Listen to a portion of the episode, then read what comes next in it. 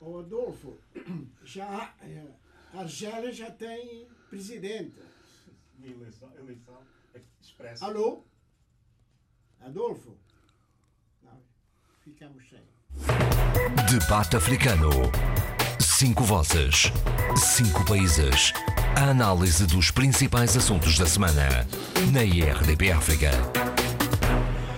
Bem-vindos ao debate africano desta semana. Uh, alguns uh, temas relevantes, uh, quer no domínio internacional, quer no, no, no, domínio nacional dos vários países, mas porque hoje temos um, um dos nossos habituais comentadores em estado de debilidade acentuada, o, o Adolfo Maria, e que está connosco hoje ao telefone. Adolfo, vamos começar por si, exatamente para o libertar para, okay, para uma recuperação mais eficiente, que esperemos seja rápida e plena.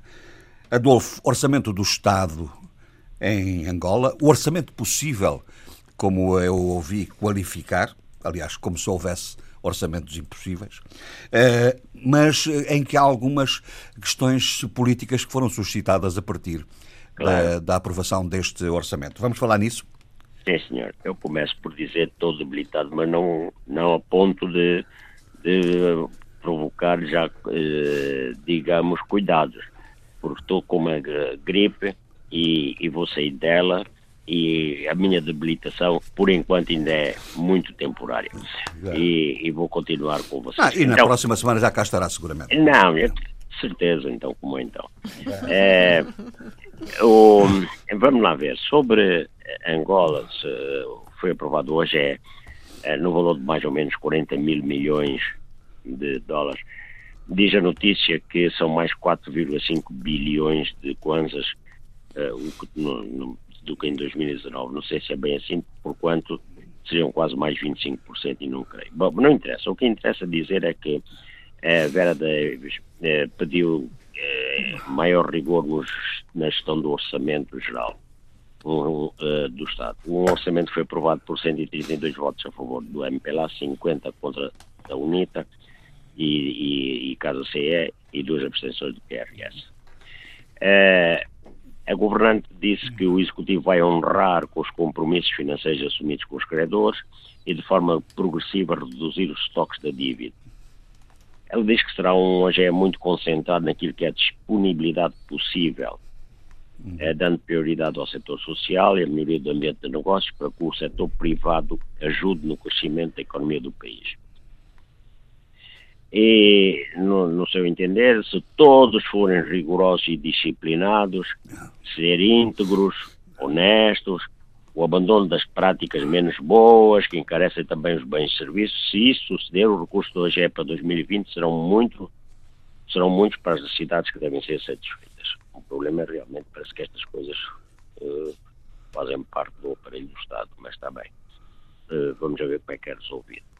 Agora, entretanto, uh, levantou-se uma questão que, é, que perguntaram a UNIT e a KCE, mas onde é que estão as verbas para as, as uh, no as Orçamento Geral do Estado para as autárquicas.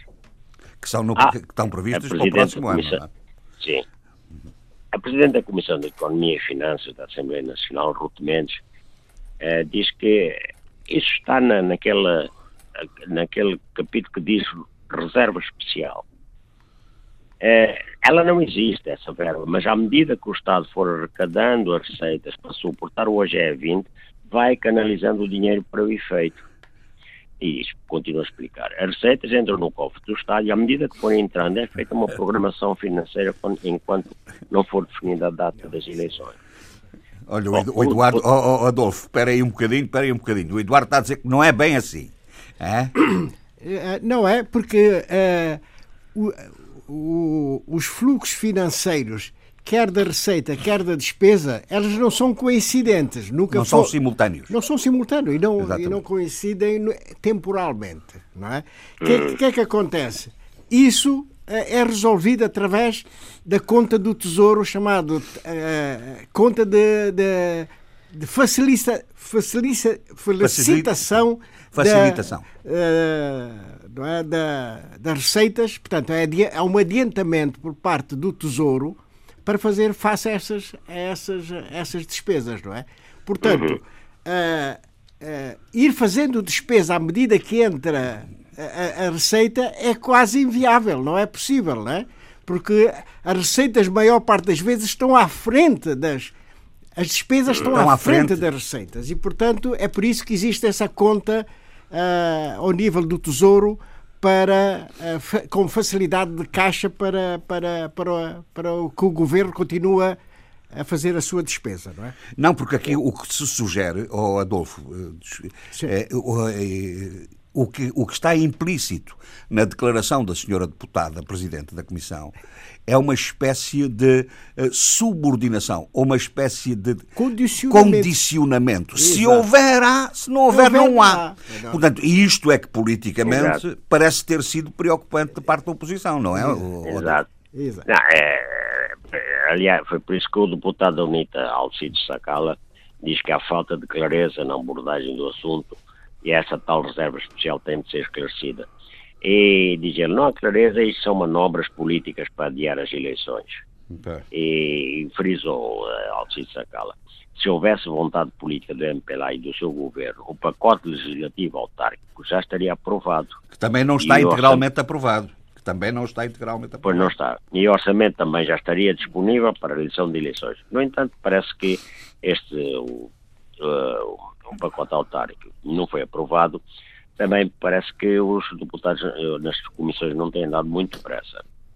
É, o membro do Colégio Presidencial da KCE, Manuel Fernandes, disse que é, frisou também que não houve nenhum esclarecimento sobre a rubrica das autarquias e, e, e pronto, e, e ficou na, no ar a dúvida de que uh, haverá eleições autárquicas no próximo ano, por dois fatores. A primeira, não estar nem aprovada a legislação e que, de facto, depois, após aprovada, há, há de haver um processo de, para aplicação, não é? é e atenção, e depois há também é, outras coisas, não é? é o PIM, aqui há tempos o, o deputado da UNITA disse que essa questão do PIM é uma maneira, é, é feita em paralelo, é uma maneira de adiar. É. O PIM é um programa de, investimentos nas Exatamente, municipais. um programa de, investi de, investimentos em municípios. É. é. investimentos urgentes. Bom, mas continuando agora sobre Angola, o FMI diz que as reformas que estão a ser feitas em Angola não são da responsabilidade do FMI. É, eh, não são medidas FMI, nós estamos aqui simplesmente para darmos o nosso contributo, nós, FMI, o, o nosso contributo do ponto de vista da experiência. É. Reconhecemos que muitas dessas reformas não são medidas fáceis, mas diz ele que a verdade é que eh, vai provocar uh, problemas e, e frisa que a questão dos, dos impostos, dos uh, subsídios aos combustíveis, eh, tendem a beneficiar a eliminação dos subsídios dos combustíveis, eh, é necessário que seja feita, e os, é, porque é, os subsídios tendem a beneficiar é, segmentos da economia que não precisam desses benefícios. Sabe que normalmente, oh, Adolfo, perante medidas com alguma complexidade e com algum impacto social negativo, a, a, paternidade não existe. É toda a gente a libertar-se da paternidade, não é? é? De facto, quem toma a decisão é a entidade soberana, é, é Angola. Resta saber em que condições é que Angola toma essas decisões, nomeadamente através das expressões condicionadas da, da, do Fundo Monetário Internacional.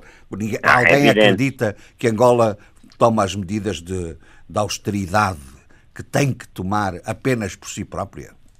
Não, é evidente, porque há um acordo, aliás, que agora, na, na, base desse acordo, foram libertados 247 milhões de dólares é, no âmbito da aprovação da segunda avaliação do Programa de Ajustamento Financeiro. Ora, esse programa é, foi estabelecido é, em comum com o FMI e com Angola.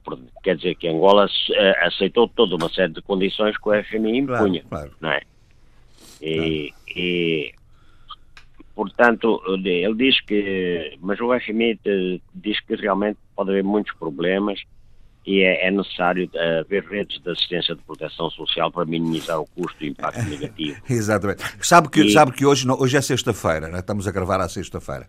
Amanhã, creio eu, creio que é amanhã, ou, hoje ainda, uh, há manifestações da UNTA.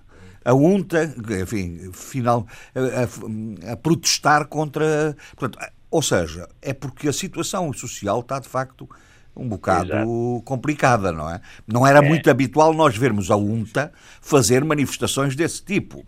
Era, aliás, um sindicalismo condicionado também, não é?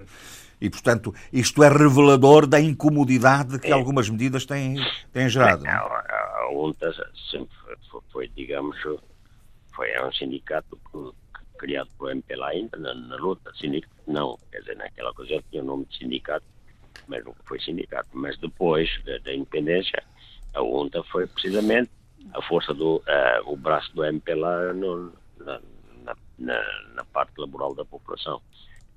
Uh, portanto, agora há uma notícia também interessante que é Angola retoma laços estreitos com o Brasil.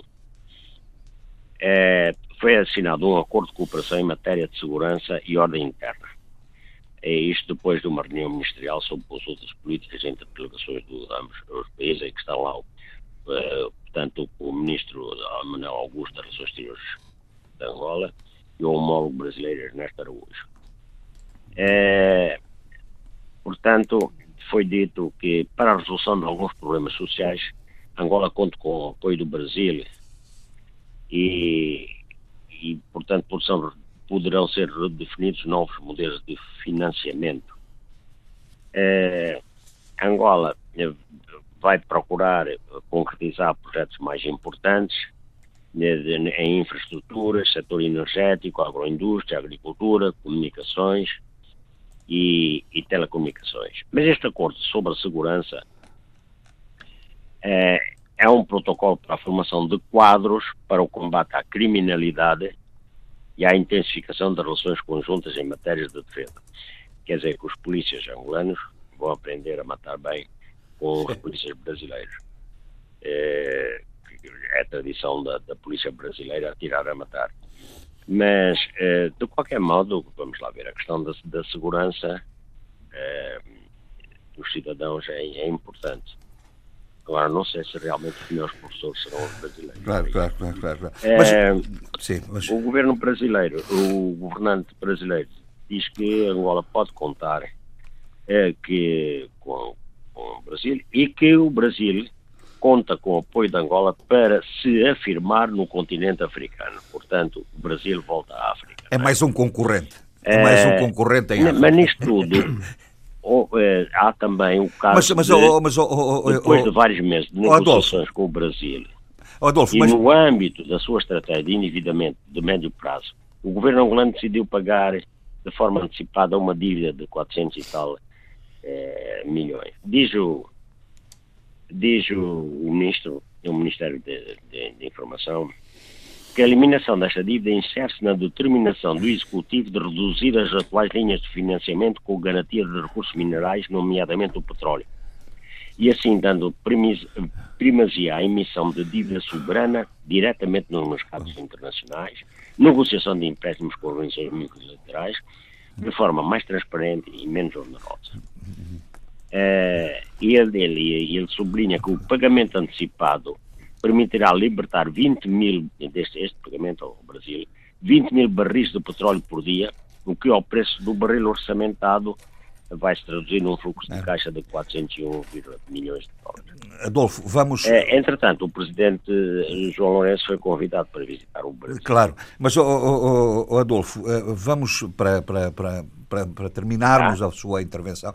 É, é, Parece-me importante esta nota de que, como, sabe, como se sabe, está a decorrer o julgamento do, do filho. Não ouvi mal, desculpe lá. Como se sabe, está a decorrer o julgamento do filho eh, do presidente, do ex-presidente Zé Eduardo Santos e presidente do Fundo Soberano.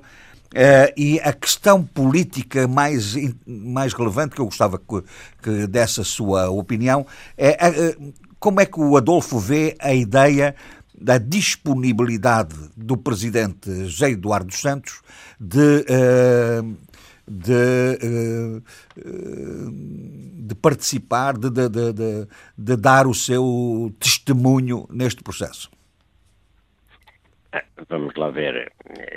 Esse testemunho é fundamental para Zenu, porque o que é que José Eduardo dos Santos irá dizer? Vai assumir, a, vai assumir a responsabilidade, acha? É, eu penso que sim, não, que, que, que ele que autorizou e, e, e, certamente que apresentará argumentos, porque não havia nada de, de, de que ele não viu nada de, de especial nisso, que era uma operação normal, e, portanto, competia ao chefe de Estado autorizar a operação e ele autorizou.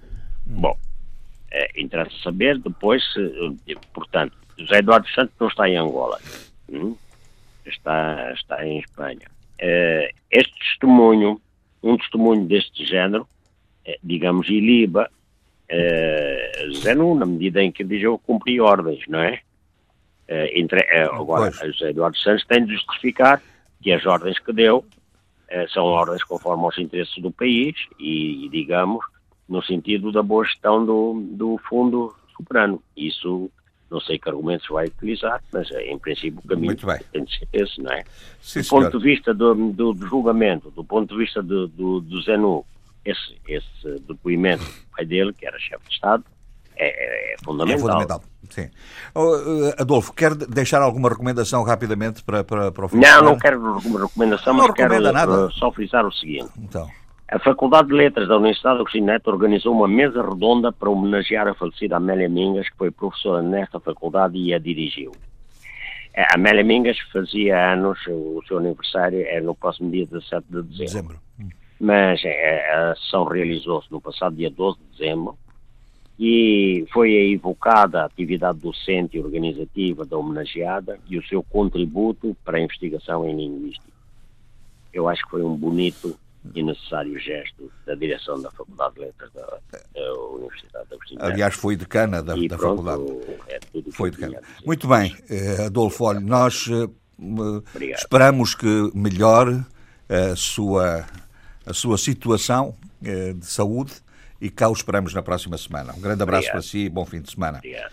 Bom, meus caros, em relação ao, ao, resto, vamos a Moçambique rapidamente, porque me parece que, Sheila, que a, a, questão do, do, dos incidentes militares do, dos conflitos está a começar a atingir níveis eh, no centro do país, níveis de uh, imputação de responsabilidades relativamente preocupantes. E persiste a ideia e a acusação de que se trata de ataques da Renamo. Uhum. Uh, e, e que, portanto, aliás, já se criou um, neste, neste raciocínio cirurgístico um, uma segunda, um segundo patamar que é estão a quebrar, a violar o acordo, acordo. assinado. Uhum, Isto, uhum.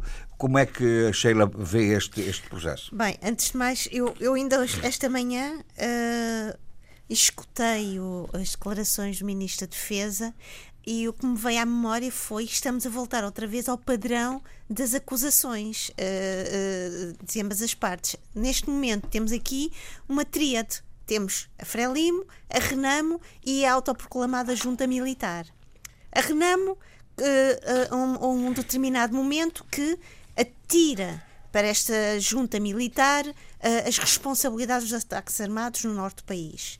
Uh, por sua vez, a junta militar uh, dissolve-se desta, desta, desta acusação. Neste momento, temos a Frelimo a acusar a Renamo destes ataques no centro do país e, deliberadamente ou ou com algum propósito de, uh, de afetar, de certa maneira, a responsabilidade e o compromisso que a, a Renamo teve perante os acordos assinados. E, portanto, estamos a ver aqui uma espécie de, de, de uma cadeia de, de, acusações, de reivindicações de, responsabilidade. Eu não sei onde é que isto vai parar, porque nós sabemos pelo passado que este tipo de acusações, de reivindicações, de apontar o dedo, não corre bem a ninguém. Claro que nos entretantos, temos o presidente Filipe Niusi a, a, inaugurar isto e aquilo, e portanto dá a sensação que há dois países a, a, a estarem. É, Mais, o país da normalidade e o país mais, da anormalidade. Até é? há três, porque neste momento temos a polícia extremamente preocupada em acolher com muita serenidade e paz e tranquilidade esta, este, esta, esta massa veraneante que está, vai chegar agora a Moçambique, das várias, das várias latitudes e vários territórios, e portanto a criar uma espécie de campanha de bem-vindos, até alertando uh, as várias forças policiais para não entrarem em situações de corrupção, do suborno. Portanto, Parece que temos vários países a acontecer em Moçambique. Mas é as, embaixadas europeias é que não têm facilitado isso. Têm, aliás, dado, europeias e não só, as não americanas só, também, claro. é, dado indicações aos seus cidadãos para evitarem deslocar-se para claro Moçambique. É? é lógico, é, é óbvio que quem está de fora e isto aqui é sempre muito importante. E eu acho que nós brincamos às vezes com o Abílio, mas esta percepção do o nós e eles, o meu país e o teu país e o país deles e os, os vossos países, tem uma implicação muito importante na interpretação e na forma como nós olhamos para os acontecimentos que estão neste momento na mesa. E a verdade é que todas as forças, sejam políticas, diplomáticas, eh, até até os serviços, não é? Uhum. Uh, as agências de turismo, uh, logicamente que alertam por um lado, mas também não estão a dizer aos seus, aos seus cidadãos cuidado, não, não apareçam lá. Apareçam, mas com, algo, com mas a com sua cuidado. precaução. Pois. Embora eu tenha, deixe-me só dizer algo que acho que é importante. Não nos podemos esquecer, e acho que isto é sempre algo que eu coloco na minha cabeça, mas isto também é tique de, de investigador, é que eh, não há só um fenómeno social a acontecer num país ou numa realidade. É preciso perceber, ao nível de Moçambique, que Moçambique tem muitas realidades. A questão é que muitas vezes dá-se primazia a determinadas situações porque também são importantes para determinados propósitos, para determinadas preocupações atuais. Logicamente, para determinadas instâncias, para determinados poderes e autoridades, estes ataques, quer no norte do país, quer no centro do país, são importantes, seja para fortalecer determinados argumentos, seja para fortalecer determinados posicionamentos e seja para fortalecer determinadas reivindicações. Reivindicações estas que vão no sentido, isso sim, de, de, de, um acordo de paz assinado muito recentemente. Portanto, esse acordo de paz ainda está muito fresco. E não nos esquecemos que Filipe Niusi vai entrar no seu segundo mandato em janeiro e, portanto, há aqui uma grande necessidade de começar. Não digo de afinar, eu, eu acho que as coisas já estão afinadas, é de publicamente uh, manter uma determinada visão e uma determinada matriz de ação para que uh, janeiro, uh, o segundo mandato também da Frelimo, neste caso Filipe Nuzzi, entre de uma maneira, vá, digamos, de uma moldura válida, legítima e, e, e bem uhum. assente no, com, com os sãos nos pés. Muito bem, muito bem. Entretanto, uh, entretanto estamos naquela naquela encruzilhada jurídica sobre o processo Manel Chang, não é? Eu, uh, que, que, que, não, sabe, com recursos e contra-recursos. Deixa-me dizer uma Diga. coisa, uh, uh, Jorge Gonçalves.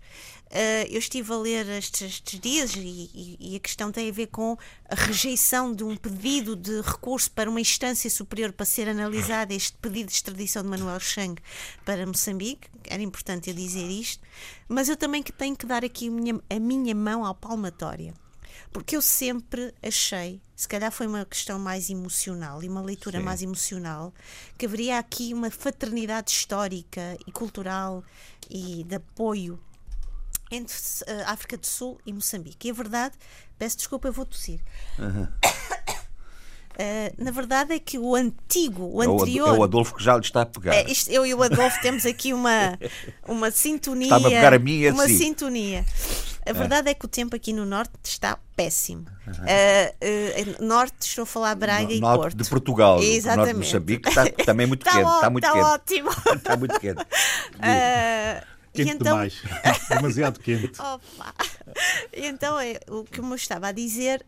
Um, Dou também a minha mão à palmatória, porquê? Porque a verdade é que o anterior ministro sul-africano da Justiça tinha deu-nos a entender, a nós e também a Moçambique, que haveria estas, algum facilita, facilitismo e alguma espécie de uh, capacidade de, de, da parte de Moçambique de, de cumprir ou de concretizar os seus desejos. E a verdade é que este novo ministro sul-africano veio fechar a porta a, essas, essas, a essa possibilidade, e a verdade é que todo este, este, este, este, este elo de fraternidade histórica perante esta, esta questão da, do, do julgamento de Manuel Chang vem demonstrar que a justiça sul-africana é parece-me a mim, muito imparcial e, portanto, não se está a deixar levar ou, ou pelo menos subcarregar-se das várias pressões. Uhum. Embora o, o governo de Moçambique já deu sinais de que vai fazer uma nova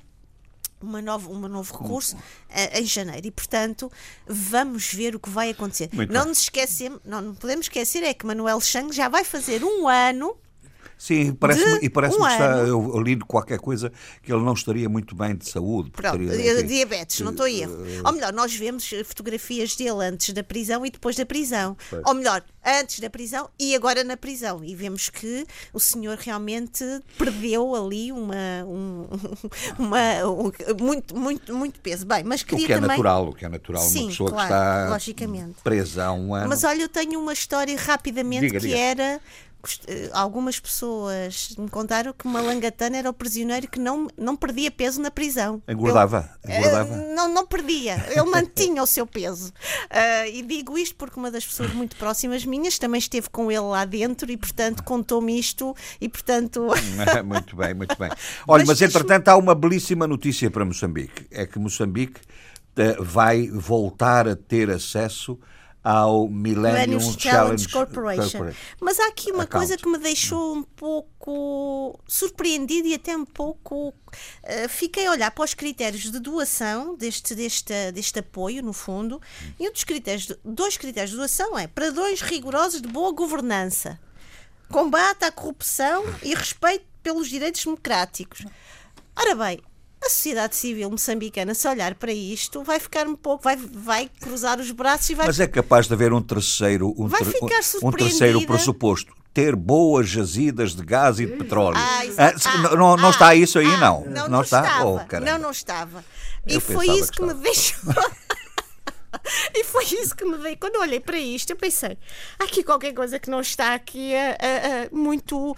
não, me parece não me parece muito transparente esta exposição destes critérios. E quando nós olhamos para as, para as últimas realidades e cenários em Moçambique, como se costuma dizer, e o povo dilo bem, eh, não bate a bota com a perdigota. Claro. Pronto. É? Agora, outra questão, para terminar, e que eu queria agradecer ao Eduardo Fernandes ter trazido isto, é que Moçambique, no índice de desenvolvimento humano, não está aquela coisa toda, não é?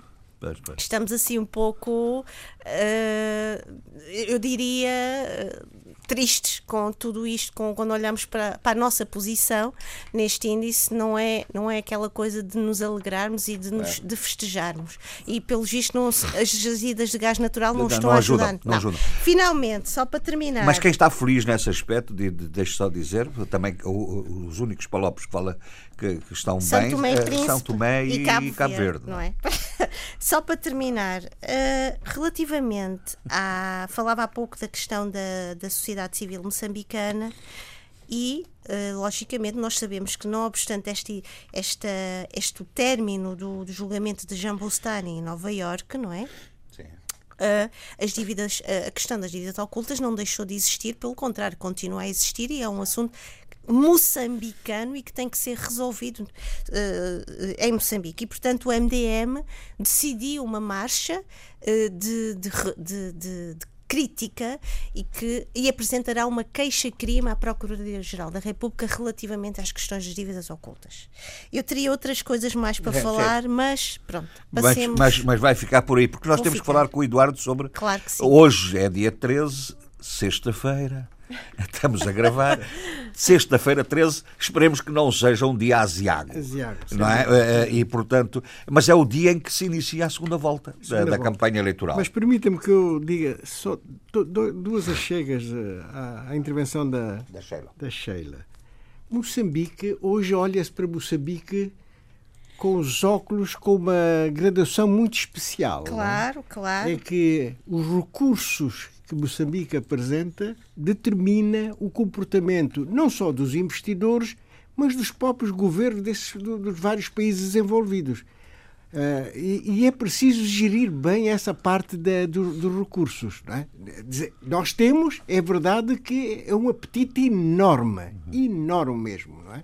E, e, e é preciso saber gerir isso no quadro de uma coisa que eu sou defensor há muitos anos, sou de uma geração que defende o plano de desenvolvimento, saber para onde vamos, eu, para onde caminhamos. Eduardo, e eu estou ao seu lado. Quando quiser fazer governo, eu estarei ao seu lado para ajudá-lo. Ah, obrigado.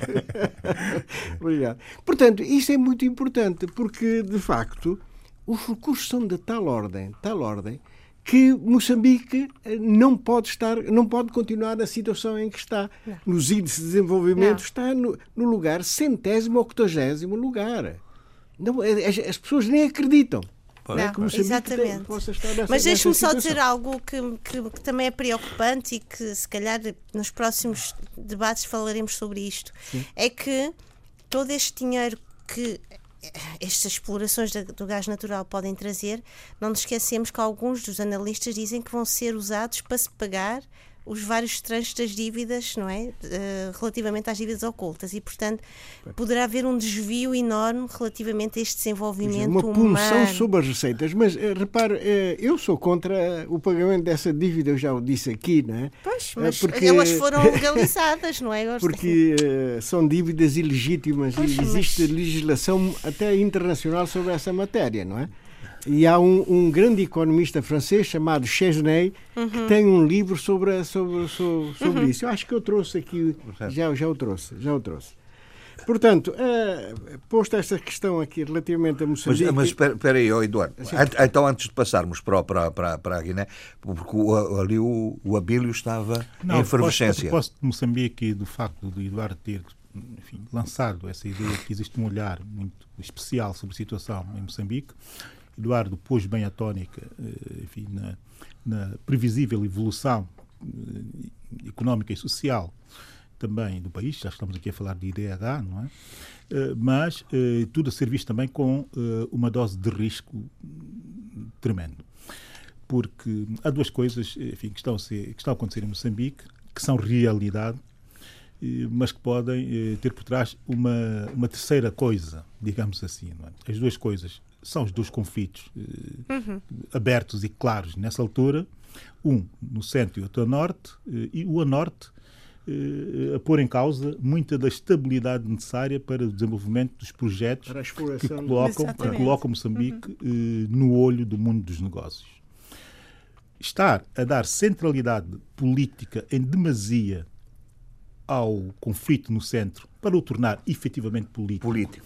quando tem um problema, um problema muito, muito, maior, mais grave muito a norte, maior é. a norte, sob o qual se quer silenciar, não parece a melhor política. E, e terá, do, do vosso ponto de vista, mais, terá, alguma, influência, mais, terá mais. alguma influência também do que está a acontecer, por exemplo, uh, uh, no Mali, uh, no Níger, etc. O, o, o recrudescimento de uma, do, da, da ação do, do, dos jihadistas. Sim, sim. Há, um, há, de facto um incremento do jihadismo no continente africano e que está, está a merecer, digamos, a preocupação de alguns, de alguns chefes de Estado, de alguns chefes de Estado e, sobretudo, da comunidade internacional. Quer dizer, neste momento, o combate ao jihadismo, a maior parte do financiamento provém de países eh, fora do continente claro. africano, não é? nomeadamente da, da, da União Europeia.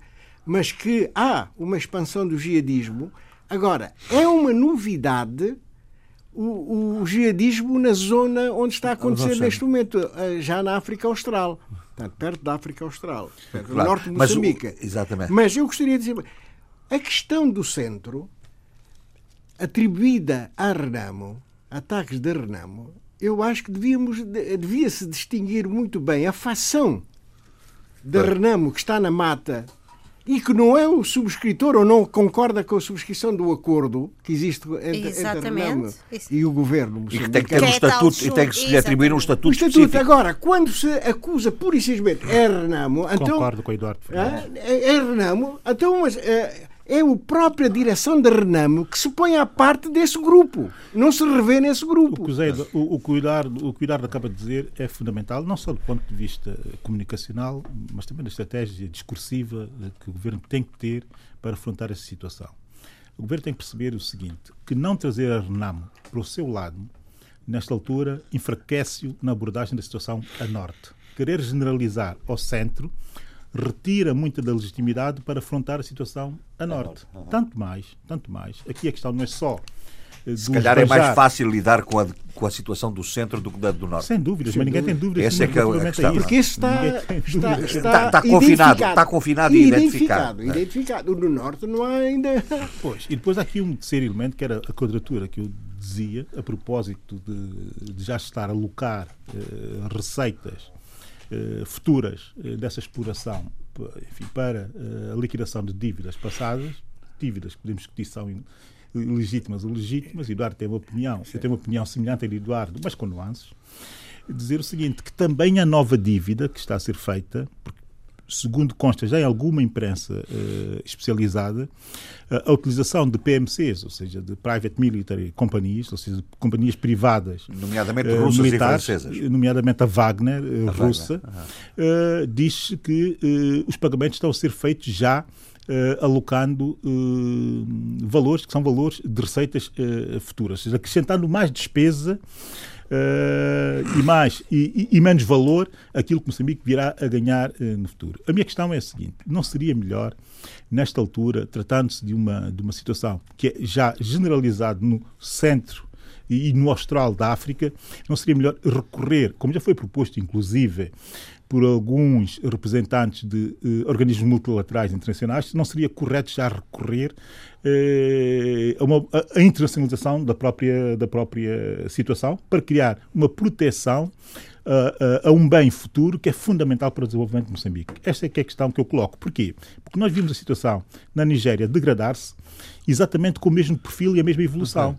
Uh, de início, uh, a negação da existência do, do, do problema.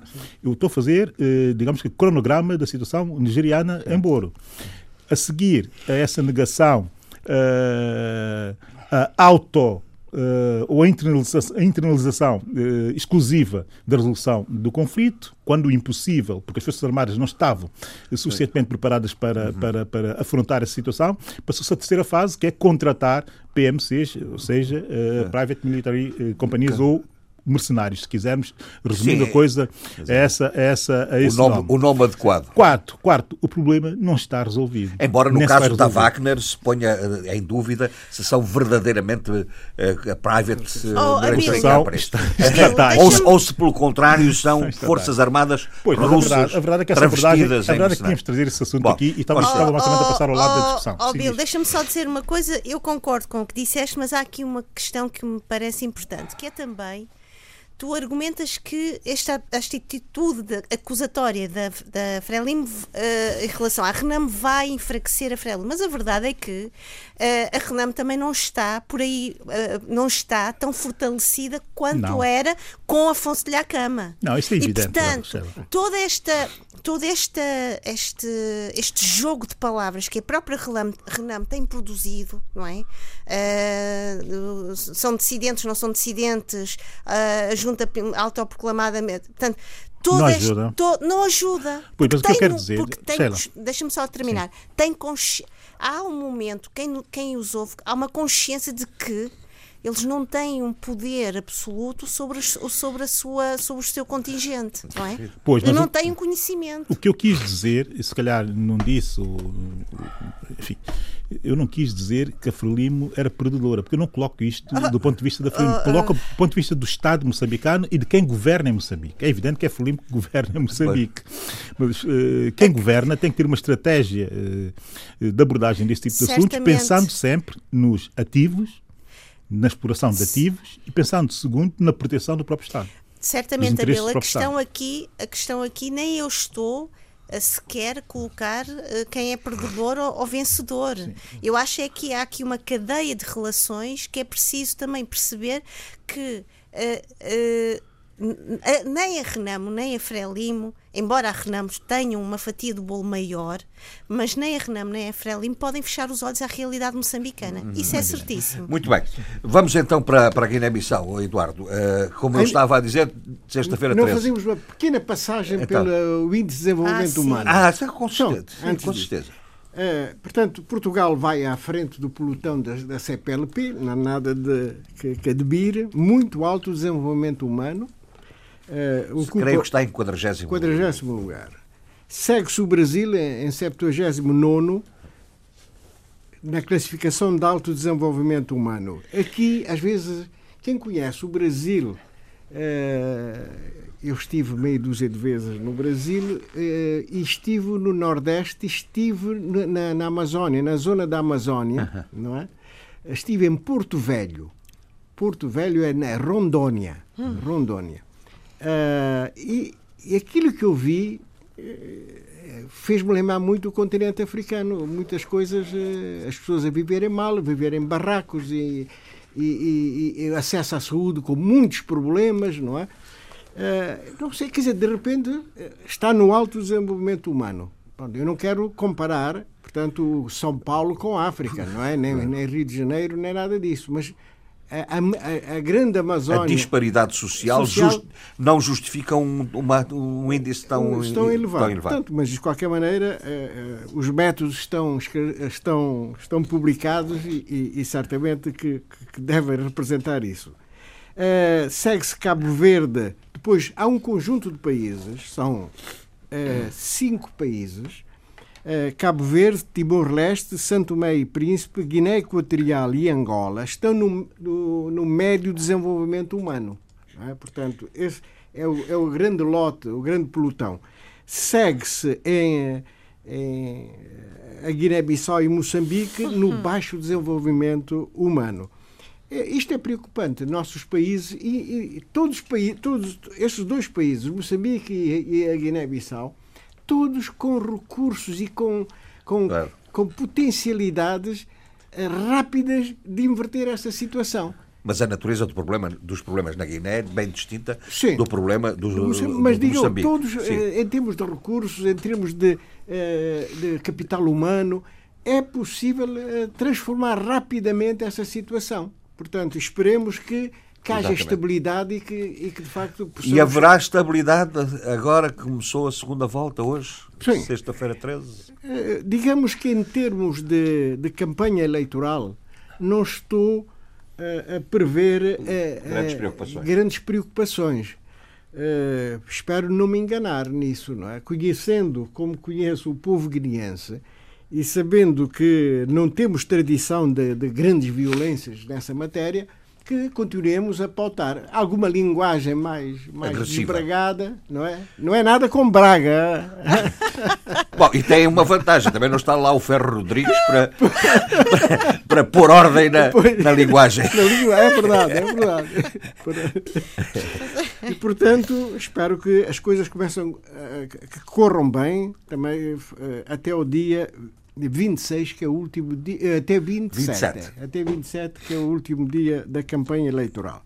Uh, portanto, o que é que se espera? O regresso de Sissoko ao país, não sei se já chegou ou não, e que se inicie, de facto, a campanha. Eh, Domingo Simões Sim, parece que já chegou, porque eu hoje ouvi, ainda hoje de manhã, a RDP África dizia que ele iria iniciar a campanha a segunda volta da campanha com uma passeata. Sim. Uh, passeata não é uma expressão sim, sim.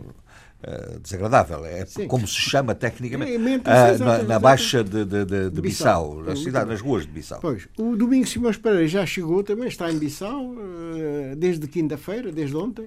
E, portanto, os dois candidatos já estão no, no, país, cada um com o seu, com o seu programa de campanha que esperemos que decorra, que decorra muito bem. E no dia 26 Uh, dia 26 uh, temos um debate entre os dois candidatos. Na, na televisão, na televisão, na televisão e, na, e, e, na rádio, e na rádio Nacional da Guiné. Da Guiné. O, o, que é um upgrade. É uma, é uma Eu coisa, acho que sim. É, e, e é importante o esclarecimento de, Não, e é comunicação. É importante que uh, os candidatos digam, digam claro. qual, é, qual é a visão que têm sobre o país e como é que eles encaram e como é que quais são as medidas que podem ser tomadas como presidente dentro do, da, da, sua competência para a estabilização do, do país, da governação do, do, do, país. Isto é extremamente, extremamente importante. Eu dou muito valor a esse debate. Sim, sim. Não é? Uh, pode ser determinante para o, para o vencedor da. Para a orientação da, de voto, não é? Para a orientação de voto. A RDP África também irá, naturalmente, contribuir com isso. Lá, lá, voltará um repórter para, com a correspondente eh, de fazer, acompanharem esta segunda, esta segunda votação. Portanto, posto, posto, esta, posto esta questão, portanto, uh, uh, temos um conjunto de, de, de, pequenas, pequenas notícias da Guiné que merecem alguma reflexão. Uma delas é o seguinte: a saúde, a saúde de facto está nas ruas da amargura. E a Deutsche Welle, a rádio, a rádio alemã, fez um inquérito em, em Bissau e sobre a questão da, do, do desenvolvimento humano. Foi a propósito Sim. do desenvolvimento humano. A própria do E duas declarações, mas uma delas essa é, é terrível, não é? Uma, uma senhora enfermeira que disse claramente: olhe, não há escola, não há justiça, não há saúde, não há nada. Estamos no zero. É, é, um, é um grito terrível, né? dizer que não há, não há, não há. E é verdade, todos estes setores, a escola, como sabes, estamos praticamente paralisados há anos. Uh, raramente uh, o ano letivo chega ao fim com, com, com tranquilidade, matéria por dar, devido às perturbações introduzidas pelas greves, que são legítimas, mas de qualquer maneira que põem em causa claro. o funcionamento da, da, do sistema educativo guineense. Né? E, portanto, há essa questão. Quanto à justiça, eu achei, achei é, que o, a declaração é, de um professor que diz o seguinte: um pouco coxa, a, a justiça é um pouco coxa porque a corrupção fala mais alto. Bem, portanto, também na justiça há sérios problemas.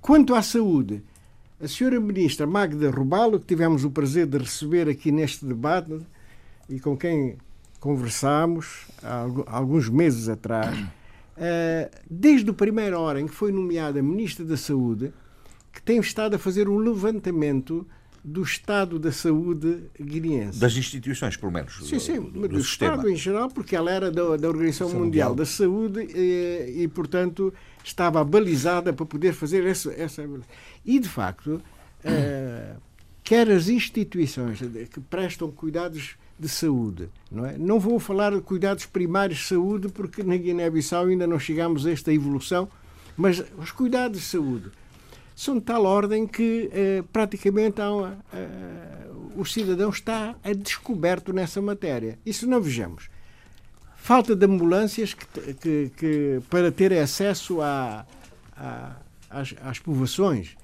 Há povoações, devido ao estado das, das, estradas, estradas não dão acesso a nenhuma ambulância. Os doentes são transportados, alguns em, em motorizadas, motorizadas e, e outras ainda no velho sistema da tipóia. O, o Jorge que viveu Sim.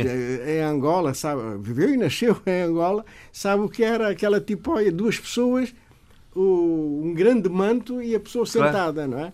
E, e, portanto, ainda funciona porque não há maneira de transportar. Ora, um doente, às vezes, em situação grave, isto de facto é, é perturbador. É perturbador. E há que, há que tomar medidas nessa, nessa matéria. Outro é no, os negócios que são feitos à custa da saúde. Portanto, tudo é, é, tudo é comprado, tudo é vendido ao nível dos, dos centros hospitalares. O centro hospitalar mais importante é o Hospital Central de Bissau, Simão Mendes, eh, e que a senhora Ministra da Saúde acaba de fazer uma declaração que houve um desvio não é, eh, de um milhão de euros. Mas o mais grave é que não é esse dinheiro pertence a quem pertencesse, eh, foi, é um financiamento ao país. Não é diretamente do Tesouro, mas é também, simultaneamente, do Tesouro guineense. É, mas financiado em grande parte pela comunidade internacional. E há que prestar contas. Claro. E, e, está a ser difícil prestar contas a esse um milhão, um milhão que desapareceu há cerca de um ano e meio. Portanto, isto põe em causa todo, toda a gestão hospitalar uh, dos últimos tempos na Guiné-Bissau. Portanto, daí que esse, esse grito de, de, de, de, da senhora enfermeira que diz que não há escola, não há justiça, não há saúde, não há nada. Portanto, é de facto um problema. Bom, vamos ver, daqui, vamos ver daqui a uns tempos se passa a ver alguma coisa. Não, é preciso. E é, é preciso é inverter o discurso. Há isto, há aquilo, há, há aquilo outro. Sim. Não, é preciso, para já, claro. É, é, que ganhe alguém que, que crie que, que dê estabilidade ao país. O país precisa de estabilidade. Não, é que não podemos viver. Não há nenhum governo que aguente a instabilidade que claro. o país viveu no último quinquênio. Seja ele quem for, tem que dar estabilidade ao país. Por falar nisso, nós, nós sei que o Eduardo tem essa opinião de que a parte dessa instabilidade tem uma, tem uma, tem uma digamos, uma responsabilidade política do, do, do anterior presidente. Esta, esta, posição do presidente em apoiar um dos candidatos, isso, isso, politicamente tem Sim. algum significado, não? Olha, eu se, for, eu se tivesse sido né, uh, candidato, se eu fosse candidato... Abdicava isto... desse apoio. Ah, sim, sim, sim. Porque vai-me prejudicar, nitidamente. Prejudica.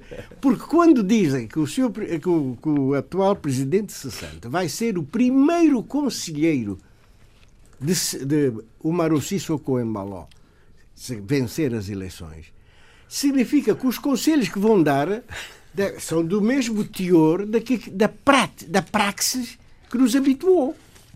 Não é? E, portanto, eu, não, eu dispensaria é, esse, esse apoio. Esse, esse apoio Muito é? bem. Portanto, esta, esta é a situação.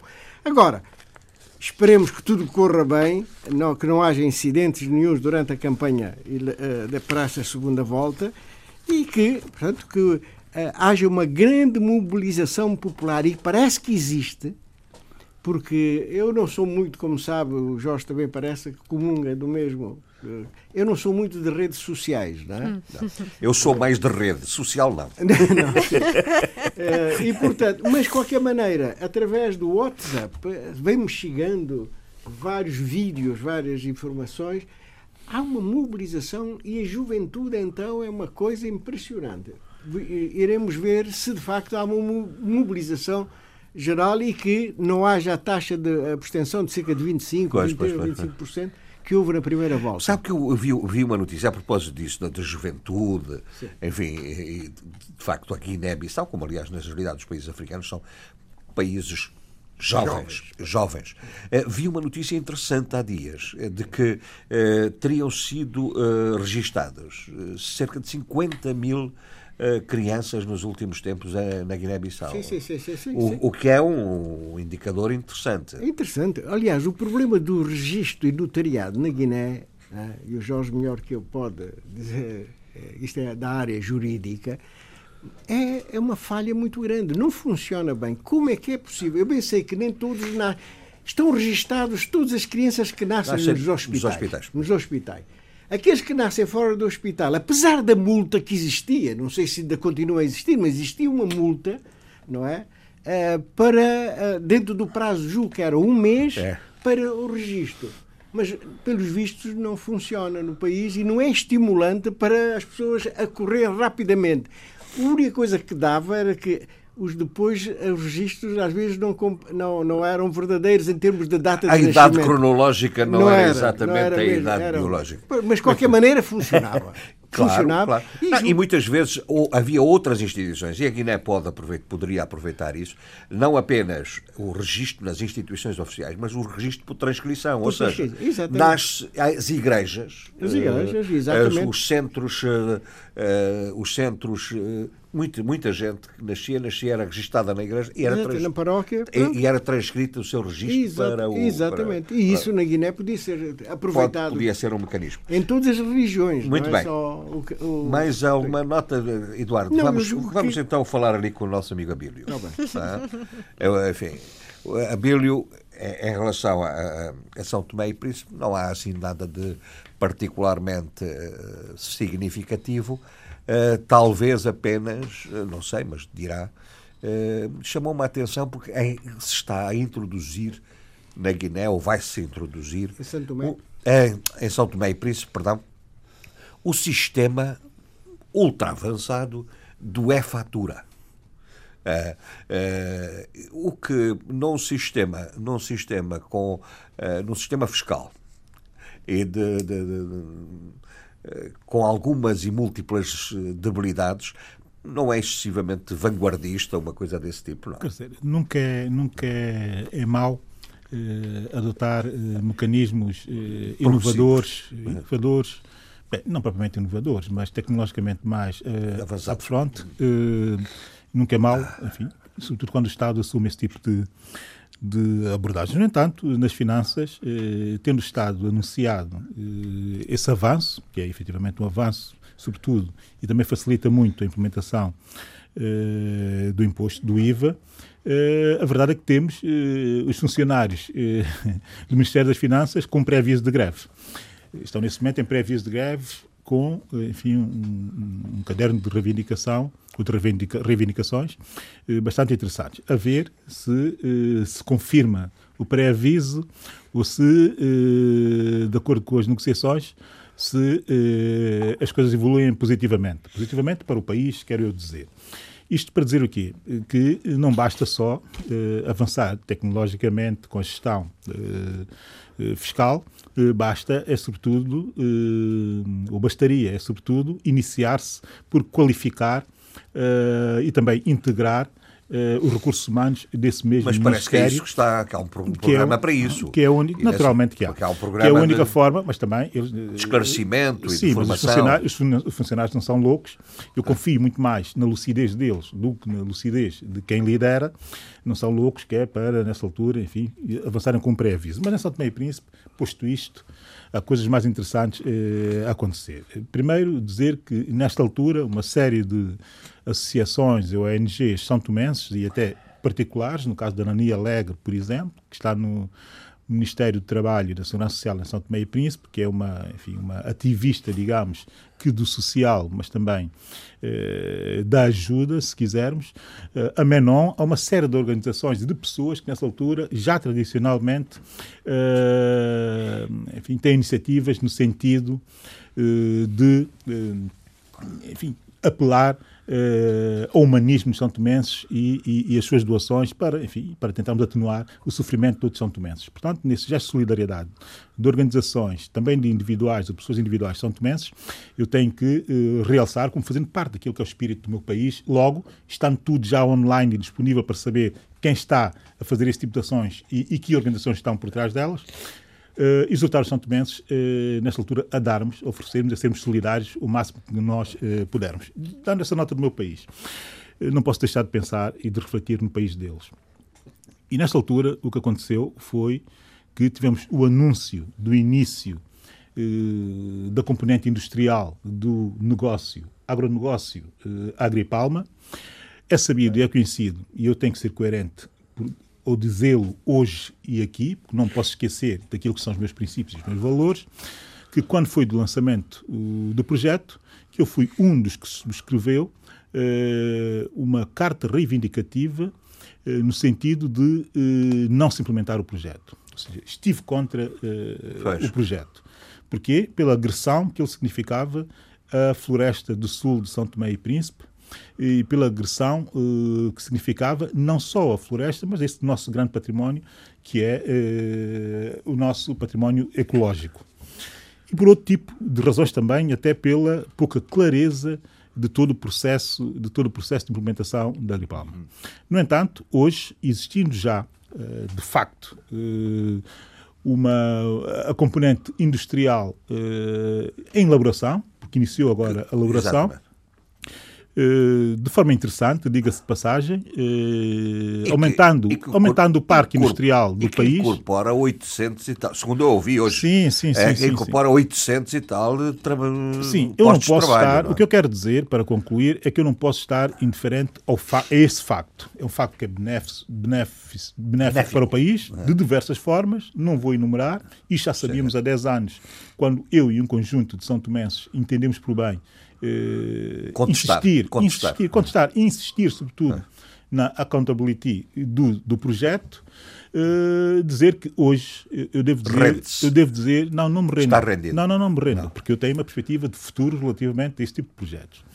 Concedo o facto, concedo o facto de uh, trazer benefícios para o país. Concedo. O que eu não posso conceder é que o Estado de São Tomé se ausente de dar-nos respostas sobre a evolução, a evolução daquela zona específica no que concerne ao impacto ambiental eh, que sofreu desde 2009 até 2019. Que era obrigação de qualquer Estado responsável eh, e que pretenda ser credível eh, e sério, que nesta altura em que se iniciasse a componente industrial do projeto, que se apresentasse ao país um relatório da evolução do impacto. Mas naquela, essa responsabilidade normalmente zona. é para a entidade concessionária. Atenção, Jorge Gonçalves. É, normalmente exige, a responsabilidade. Oh, oh, Jorge Gonçalves, quem exige, quem exige é o Estado. E Sim, aqui o papel do Estado. Pode impor, mas. Eu sou um liberal, eu sou um liberal e estou muito à vontade para dizer que esse papel de fiscalização e de exigência relativamente, relativamente uh, aquilo que é ofensa a património, o impacto, património o impacto ambiental. Como é o impacto ambiental. Os estudos do impacto ambiental, normalmente a lei atribui-os à entidade concessionária. Naturalmente seja quem tiver que apresentar, que o apresentasse nesta altura. Porque o país precisa efetivamente saber com que é que pode contar ao nível de futuro e saber os custos e os ganhos que terá. E, e seria de bom tom avançar-se exatamente uh, nesse, nesse sentido. Deixar duas notas muito rápidas. A primeira delas tem que ver uh, muito exatamente com o facto daquelas duas mortes no Hospital Central de São Tomé e Príncipe, terem eh, terminado com a detenção do médico cirurgião que, enfim, teve aquela ação naquele momento, coincidentemente, como disse aqui, também é o diretor geral eh, do hospital. À volta disso, criou-se uma série de burburinhos, uns defensores, outros, eh, como é evidente, críticos, uh, e, e, eu estive muito tranquilamente a observar o comportamento da cidadania são tomense relativamente àquela situação. Achei vergonhoso, uh, eu digo isso, espero que o Ferro Rodrigues não, não, não me retire a cadeira aqui do debate africano, mas achei de facto vergonhoso que alguns setores com responsabilidade no país, nomeadamente a Ordem dos Médicos, mas também um diretor financeiro do próprio Ministério da Saúde terá feito algumas, algumas terá escrito um post do Facebook uma autêntica barbaridade, que é o seguinte argumento. E eu vou-me só atender a esse argumento, que é para dar noção da irracionalidade, ou da forma pouco racional, como se pensa uh, o público em São Tomé e Príncipe. E com que nível de gestores públicos ou gestores de órgãos desconcentrados, como é o caso uh, da Ordem dos Advogados, da Ordem dos Médicos, retifico, que deviam ter relativamente aquilo que dizem. Dizer que o cirurgião que cometeu aqueles, cometeu alegadamente aqueles factos e que foi detido, que não deveria ter sido detido porque é o único cirurgião uh, no país. Primeiro, não é verdade. Não é verdade, porque existem também cirurgiões uh, cubanos e chineses, e se não estavam no país, a responsabilidade é do diretor, que curiosamente é o médico cirurgião que foi detido. Portanto, aqui está o segundo paradoxo. Se alguém é responsável por, naquele momento, não haver nenhum cirurgião em São Tomé e Príncipe, que é quem faz a escala e quem gera os recursos humanos e sobre ele determina e decide, eh, foi exatamente aquele que cometeu aqueles, alegadamente aqueles atos. Logo, não peçam as pessoas para condescender com esse tipo, com esse tipo de abordagens. Terceiro, ver a Ordem dos Médicos de São Tomé e Príncipe e ver alguém com responsabilidades no Ministério fazer essas declarações, enfim, e que circularam pelas redes sociais, dá uma nota grave para a reputação do país quando o turismo cresce em São Tomé e Príncipe. Nem sequer, há, nem sequer há o descaramento de proteger os interesses do país, mas há a necessidade de proteger antes o interesse de um grupo muito pequeno e muito específico Bom. e, sobretudo, interesse de quem está à volta dos interesses do próprio diretor e daquele médico cirurgião. Vamos ver o que Isso é, é não ter a noção, Sim. não ter noção nenhuma do que é, que é responsabilidade uh, institucional e do que é, que é ser responsável. Isso está em averiguação. No órgão de decisão. Está investigação exatamente. judicial, vamos ver Quanto o que é que... ao, ao judicial, eu não estou minimamente preocupado. A justiça que faça o, que é seu percurso agora, e que não, decida uh, tem que decidir. Não? Agora, evidentemente que isto permite-nos ir refletir sobre o próprio sistema de saúde, como aliás há pouco o Eduardo fez em aliás, relação ao caso essa, da essa, Guiné. Esse relato, esse relato que o Eduardo fez fez-me lembrar muito São Tomé e Príncipe, diga-se passagem, né? porque as ocorrências são muito semelhantes e com uma vantagem que nós já tivemos momentos com muito boa gestão hospitalar. O último gestor hospitalar que tivemos, o último diretor-geral do hospital que tivemos, eh, o Dr. Celso Junqueira, fez quase que unanimemente reconhecido por todos, um grande trabalho no hospital. O Eduardo queria dizer não, não, a questão da fábrica de transformação da, do... Ah, do, de que o, sim, sim. que o Abílio falou. Uh, em óleo de, de palma, palma, Em óleo de palma. Como sabe, é uma, uma indústria dessas eu conheço de perto, uh, tem duas componentes. Tem a componente de transformação do pericárpio do, do fruto em uhum. óleo e temos a amêndoa. Sim. A amêndoa que dá outro óleo. Uhum o, o, óleo da amêndoa é muito mais rica uhum. em termos de comercialização internacional porque é para produtos de beleza. É o sabão e não sei o quê, não é? Não, não, e para produtos, e produtos de beleza, beleza. Produtos de beleza. Portanto, não, não sei como é que vai, está, vai funcionar lá em, em Santo Tomé. Né? Por, outro, por outro lado, uh, uh, uh, eu ouvi a declaração de um dos responsáveis esta manhã de que uma parte ficaria no país da produção que estava a fazer. Portanto, eu estou a pensar que será óleo de palma. Sim. Óleo, sim. Mas é, é dominantemente para a exportação. E o, e o remanescente, que é a maior parte, será para, para, para, para a exportação. Portanto, aí, aí levanta-se outra questão. Isto continua a ser matéria-prima. É a primeira transformação. Mas podemos aproveitar essa mesma essa, essa produção para transformá-la localmente em sabão. E, existe uma série de, de, de, produtos que podem ser. Portanto, a cadeia de valor ainda pode ser aumentada. Ah, pode ser aumentada. E isso. Eu, isso é que eu desejaria ver em Santo Bom, e aí apela-se aos, eh, não apenas aos investidores, como a uh, um conjunto de, uh, de iniciativas microempresariais, empresariais, médias Espera-se que isso que, venha... que contribuem para essa cadeia, não é? Espera-se que isso venha a acontecer. Sim, espera. Eh, Zé Luís, bem-vindo. Eu, Está de parabéns. Eu não lhe digo para cantar uma morna, porque eu sei que o meu caro amigo não tem capacidade para isso. Tem o, meu tem, tem o seu irmão. Tem o e, meu aliás, irmão que pode. Que canta e canta bem. Mas Jorge Gonçalves, Já tive a oportunidade. Poupe-nos a mau jazz. Pois bem, mas confirmou-se? Confirmou-se. Sim, uh, só, só, tinha que, só tinha que se confirmar. Mas uh, eu creio, eu não sei. O José Luís é capaz de nos esclarecer isso. Já houve uma vez em que a, a morna foi e, foi, e não passou, não é? Não, Já houve um problema no passado. Como... Não. Quando é que isso aconteceu? É, que eu saiba, não. Não. É a primeira vez que se candidata a Morni e, e passa. passou com todo o mérito. Um dossiê creio que muito bem uh, preparado. Com a ajuda do, do, do, dos portugueses que elaboraram a, a, o dossiê da, da, da, do fado e do canto alentejano. Também, sim, houve, houve a cooperação portuguesa. Mas para isso, para isso, é, que, para isso, é, para isso é que existe Portugal, não é? Não, para isso é que existe a comunidade. É, não, quer dizer, a morda passou porque... É, Tem valor em si. É, é, claramente uma grande música que há muito seduziu uh, a alma do mundo, como disse bem o, o, ministro, o ministro da, da, Cultura, Cultura e das Indústrias Culturais. Tem grandes compositoras, com grande poesia, com grande melodia, com tudo para dar certo, como aconteceu com outros géneros musicais. Muito bem e de há muito que conquistou o mundo. Portanto, isso é só formalização. Claro. Mas agora constitui-se em numa enorme responsabilidade, porque uh, a, Sim, atribuição, a, morda, a atribuição a disto. Desculpe, mas a morda não. Tem pernas não, próprias. Não, não, não, não está em perigo, está. É ampla difusão.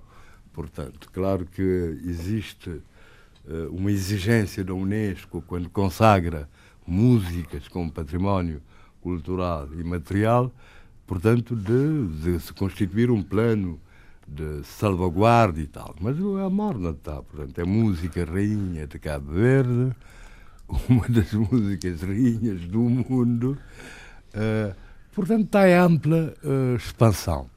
O que, o que significa é que vai ter cada vez mais uh, adeptos e adesão e vai haver mais investigação muito mais investigação sobre o seu percurso, sobre o seu nascimento. Há ainda, ainda uma série de incógnitas. É nesse sentido que eu me referia à responsabilidade. Quanto, quanto à sua origem, quanto ao seu nascimento, quanto ainda há, eh, há, há, há digamos, protagonistas que não são uh, suficientemente valorizados, uh, tanto no plano nacional como no plano da sua difusão internacional. E não tentava ler um, uh, um post, portanto, lançado por uh, Herbert, irmão do, do ministro que faleceu há tempos. Uhum. O, Alberto? Herbert da Guiné-Bissau, ele era da Guiné-Bissau. A, a, falar do percurso da Maria Bárbara. Todo mundo conhece aquela música. Maria Bárbara canta mais uma moda e está Sr. Tenente. Já não posso. Tá, tá. Do soldado que veio, que veio uh, para Portugal, não é? Uh, portanto, uma moda bastante conhecida. E falam dela como a primeira difusora internacional, para além dos Estados Unidos, da morna, porque participou naquela exposição colonial que se fez no Porto em 1934, e depois eh, o percurso de vida dela, eh, na Guiné-Bissau, onde se casou com um indivíduo de Cacheu, eh, uma espécie de, de falseamento das letras por parte do Bana, e etc, etc. Vão-se conhecendo coisas. Portanto, bem, estamos Bom, já tínhamos, muito orgulhosos já tínhamos falado bastante sobre isso. Sobre e, portanto, a morna e tal. Foi sim. só para assinalar que finalmente está Mas consagrado. eu queria, Bom. a propósito disso, uh, uh, dizer que o Centro Cultural Cabo Verde tem feito um excelente trabalho uh, de, de louvação da morna nestes dias, com aí um painel muito mais bem organizado do que o tal passeio da fama, né? com menos omissões, mas ainda assim com omissões importantes. Por exemplo, Dano Novo. Dano Novo é um grande compositor de mordas. Uh, não há aí um, um retrato uh, de Fernando Queijas, que é o, Queijas, Queijas, não é Queijas, Queijas, que é o primeiro que gravou um disco e que difundiu amplamente a morda em Portugal, né? Uh, não está aí um retrato ao lado do Bana, uh, depois, claro, de Eugênio Tavares, beleza, ou da Titina, ao lado desses. O Fernando Queijas tinha que, que estar aí uh, com um painel enorme. O Ano Novo bem, tinha que estar aí com um painel enorme, mas eu notei que há, dois, há duas paredes ainda vazias podem aproveitar para, para preencher, colmatar preencher. essa Muito bem, falemos noutras, noutras matérias, José Luís, uh, nomeadamente, eu sei que quero falar sobre a questão da Universidade Pública em Cabo Verde. Queria Não. falar da liderança do... Eh, antes disso, da questão do, da liderança, porque, porque é uma notícia relevante. Sim. Portanto, como se sabe, foi anunciada uma candidatura à liderança e eleições internas do PICV uh, há já algum tempo. Sim. Na verdade, foi uma pré-candidatura por parte do deputado José Sanches. Uh, o prazo terminou na semana passada. A atual líder, Janira Alfer Almada, apresentou formalmente a sua candidatura e, para meu espanto, o outro pré-candidato né, desistiu. Né, desistiu uh, eu, aliás, fiz alegando, uma opinião de dia sobre isso. Sim. Alegando, portanto, eu não vi por ah, acaso. Ah, portanto, sim, esta semana. Alegou, uh, alegando várias irregularidades Tudo no processo. Não, não apresentação da base de dados, alegada antecipação das eleições, porque o mandato terminaria em janeiro uh, e e, portanto, agora foi marcado para 22 de dezembro e etc. E muitos ataques fortíssimos, digamos, à credibilidade do PICV, à sua atual direção, no Facebook. Eh, claro, a pergunta ou a interpelação, porque é que não apresenta essas, eh, essas alegações nos órgãos próprios, parece que ele e os seus apoiantes não fazem parte de nenhum órgão de direção do, do PICB, porque não se apresentaram ao Congresso anterior, não é? Mas, mas, tem, mas têm direitos mas como militantes. No, têm no, direitos no, como militantes de, e, há um, de, e há uma comissão de jurisdição e fiscalização. Claro. Há uma instância de contencioso. Uh, portanto, não percebo. Eu o que me parece é que, uh, uh, o, e digo isso frontal e sinceramente, é que o pré-candidato viu-se que não teria chances nenhumas nesse Congresso. Quer dizer, não só pelas movimentações que se vê, mas também pelo número, pelo número eh, de, de, de delegados natos, né, que seriam apoiantes da Alveira Almada, e da força que a atual líder tem no partido, que é notória. Né? Uh, portanto, pode, pode ser, eu não conheço, eu não sou militante de nenhum partido político, portanto, não estou por dentro das movimentações internas, no sentido de comparar números, de que, por exemplo, delegados natos seriam superiores a delegados que seriam eleitos, mas de qualquer maneira são, eh, quer dizer, há uma alegação que me parece de peso. Eh, não se pode pôr base de dados com dados pessoais de pessoas a circular por aí, não é? Portanto, há um princípio de. O que se pode pôr é, é lista de militantes. E Sim, quem se candidata. Com os endereços para, e, para contactar. E, quem se candidata tem que ter os seus contactos. Tem que conhecer os militantes também, não é? Muito bem. É? É, essa, mas, mas, a questão isso... política mais importante, e era nesse sentido que eu, que eu me pronunciei há, há dias, a questão é esta: os partidos políticos, os congressos, são momentos, e congressos eletivos ainda por cima, são congressos são momentos eh, muito importantes para definir não apenas as lideranças, mas para definir os programas políticos. Sim, mas eh, aqui há uma diferença. Os congressos, eu, eu pessoalmente. Não, o, o que eu digo é, posso... é, é que congressos de candidato único eh, são normalmente uh, são menos-valia, chamemos-lhe assim, Sim, para, é para o debate bom, político e é para a construção alternativa. Uh, uh, eleições competitivas, etc., mas as pessoas também não são obrigadas a ir a, a claro, eleições. Claro. Uh, mas os congressos não são. Portanto, há, há ele... isso é que eu queria dizer. As eleições são diretas. Portanto, Sim. todos os militantes votam, na verdade. Aos congressos vão, o, os, o, o, vão os delegados eleitos. O congresso não é eletivo. O congresso é para, para aprovar é eletivo nesse sentido, não é eletivo do líder. É, é eleição é ele... indireta. É, é eleição por, para eleições dos outros órgãos do partido. Do Conselho Nacional, eh, da Comissão Política, do Conselho de Fiscalização, portanto, e, e de consagração da, da, da moção de estratégia.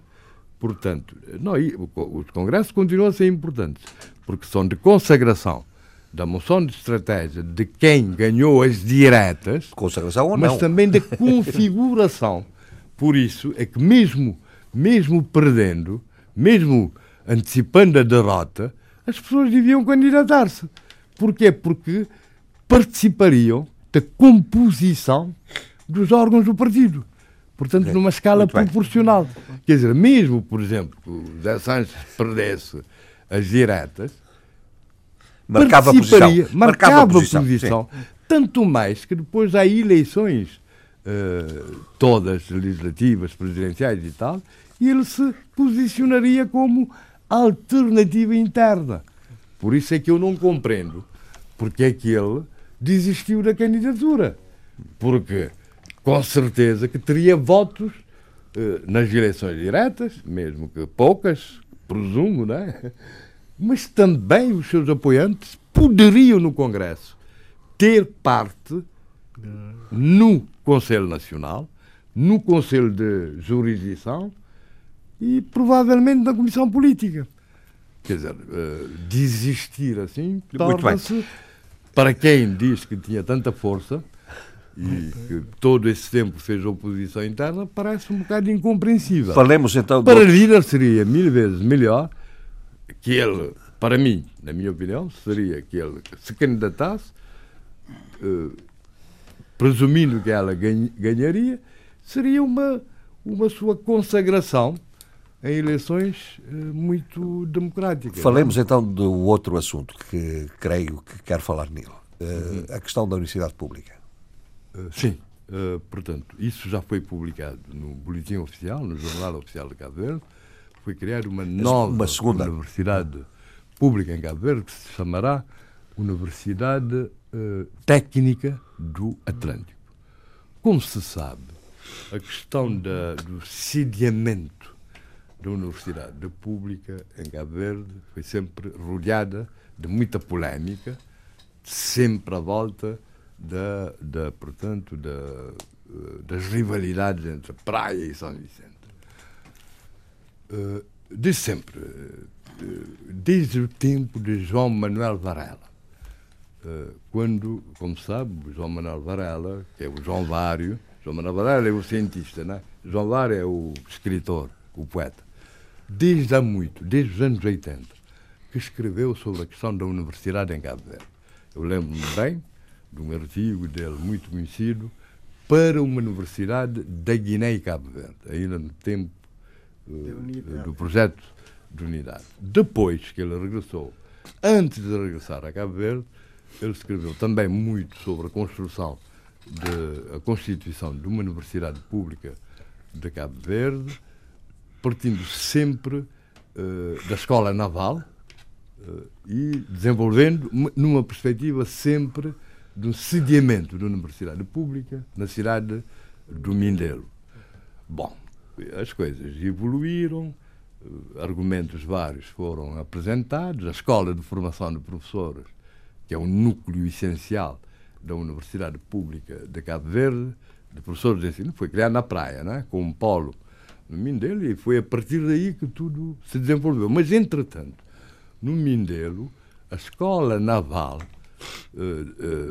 evoluiu para, para, para, para o Instituto de Engenharia, para uma faculdade de Engenharia, depois para uma faculdade de Engenharia e Ciências do Mar. Portanto, como uma faculdade da Universidade Pública de Cabo Verde. O que acontece agora? Depois houve o tal investimento chinês para a criação do campus universitário da praia, que alguns alegaram seria destinado ao Mindelo, que foi desviado para a praia, e etc, etc, polémicas de que demos conta aqui. Tudo isso muito, muito fundamentado numa, numa, numa alegada uh, vocação natural universitária do Mindelo e uma vocação agrícola uh, da praia, que no passado quase impediu a criação de um liceu, mesmo tardiamente, uh, na praia, né? que era um caso único, era a única capital da província que não tinha liceu. Né? Bom, agora, tanto criar e consolidar uma Universidade Pública de Cabo Verde e, acho bem, criou-se a Universidade Técnica do Atlântico. Acho muito bem, porque contribui para se superar eh, essa ferida, digamos assim, que tem também aclimatado, incentivado. O bairismo e ressentimentos bairistas de Barutior, mas, sobretudo, porque a Universidade Técnica do Atlântico, e ainda há dias estive a falar com o secretário de Estado da Educação sobre isso, tem não só, eu falei desse, dessa perspectiva de, de, de, de ultrapassagem de ressentimentos bairistas, mas ele disse, e bem, e concordo plenamente, que o objetivo fundamental é criar uma universidade numa perspectiva de desenvolvimento de potencialidades, eh, portanto, de Cabo Verde e de ilhas específicas e de regiões específicas. Nesse caso, portanto, é, é, é uma universidade que se integra num campus do mar, numa perspectiva de desenvolvimento da zona, uh, económica, zona especial do mar, ligada ao mar em São Vicente. E mais, para além disso, e portanto tem todas as valências uh, técnicas uh, ligadas às ciências do mar, portanto acho essa visão muito, muito perspicaz. Para além disso, também engloba a escola fundada por Leão Lopes, que tem a ver com artes, e São Vicente tem nitidamente uma vocação artística uh, e comprovada, uh, sem isso querer, sem querer dizer que continua a ser a capital cultural de Cabo Verde, que já não é, uh, seria no máximo uma co-capital, na verdade, e, e, e, também a parte agrícola de algumas ilhas de, de, de, de, de Barlavento. Portanto, tem uma componente também de ciências agrárias, e acho que essa perspectiva quer abrigar, sobretudo, as potencialidades de Santo Antão, né? que é uma ilha considerada até agora periférica, e obviamente de São Nicolau. Portanto, sempre, Sim, creio eu, numa visão de desenvolvimento de Cabo Verde numa perspectiva de complementaridade. Muito bem. Uh, meus senhores, na semana passada deixámos para trás dois assuntos, não sei se querem tomá-los uh, uh, hoje, mas eu começaria, enfim, foi em primeiro lugar aquela ideia lançada, por aliás a Sheila citou o livro da Joana, da Joana Pontes, Pontes sobre em que ela levanta a questão de saber se os, Portugal deveria ou não homenagear os militares portugueses que estiveram em África, enfim, a exemplo do que os outros países fizeram relativamente aos seus militares.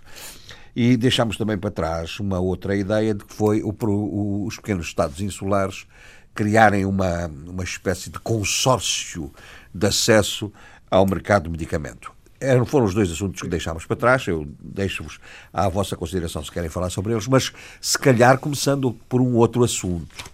É que, eh, que também é importante é que já temos uh, uh, os resultados das eleições presidenciais na Argélia, que tem, tinha, deram uma grande. Sim. Que, que, que uma grande preocupação. Não é? Sim.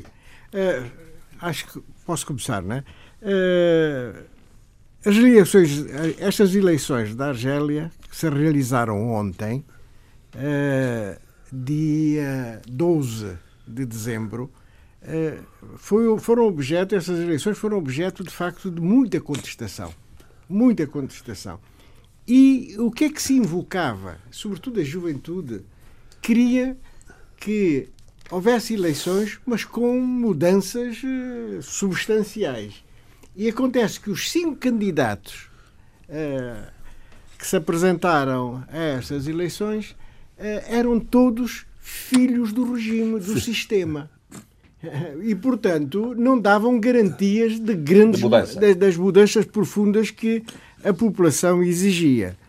E, de facto, uh, estive a ver o currículo de cada um desses cinco elementos e todos eles muito ligados ou FLL, FLN, ou Abdelaziz Bouteflika, a outros antigos uh, presidentes da, da, da, Argélia. Candidatos de continuidade, portanto. Exato, exatamente. E, e a verdade é que uh, as eleições realizaram-se com uma taxa de participação das mais baixas, sempre, se não a mais baixa de todos os tempos. 39, qualquer coisa por cento de participação. Isto é, temos uma taxa de abstenção de 60, qualquer coisa.